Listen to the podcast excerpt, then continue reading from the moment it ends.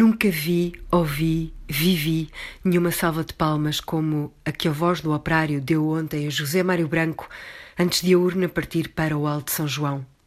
Quando cheguei àquele edifício histórico que ao cimo de quatro pisos tem um salão a dizer Trabalhadores Univos, já centenas de pessoas estavam concentradas lá em torno da urna, mas desde a véspera que muitas outras por lá passavam. Não sei se seríamos 300 ou 400 e ninguém sabia bem o que iria acontecer ou quando. A família estava junto da urna, no seu luto, e em volta ao luto coletivo, as poucas cadeiras cheias, todos os demais de pé, voltados para a urna. O tempo foi avançando, a sala enchendo um pouco mais, as conversas parando um pouco mais, a dor dos mais próximos indo e vindo.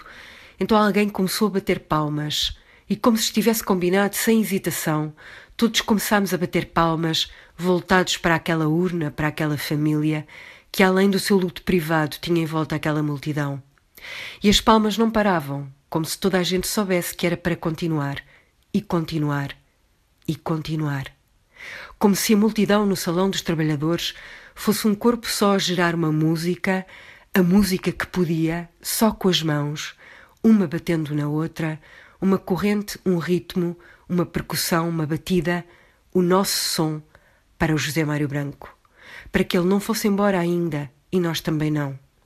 Enquanto continuássemos a bater palmas, ele estaria ali e nós estaríamos ali. Então, como se toda a gente soubesse o que fazer e estivesse combinado, as palmas pararam.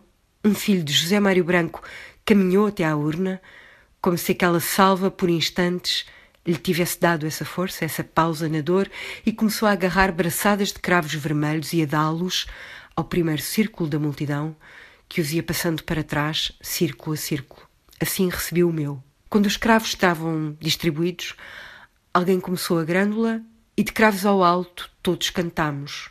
E como se toda a gente soubesse onde parar, parámos todos ao mesmo tempo. Houve ainda pés a baterem no chão de madeira, outros bocadinhos de música brotando, a cantiga é uma arma, eu vim de longe.